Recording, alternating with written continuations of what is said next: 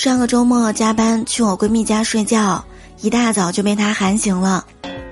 她说：“哎，你想挣钱入魔了吧？你定的什么奇葩闹钟？”我迷迷糊糊睁眼说：“哎呀，我没有定闹钟啊。”这个时候，我的手机响了起来，支付宝到账五百元。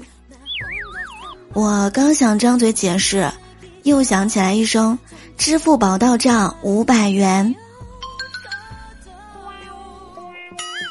正在纳闷呢。闺蜜说：“你还说你没有定闹钟，这又响了吧？你个穷鬼，你能有这么多钱？”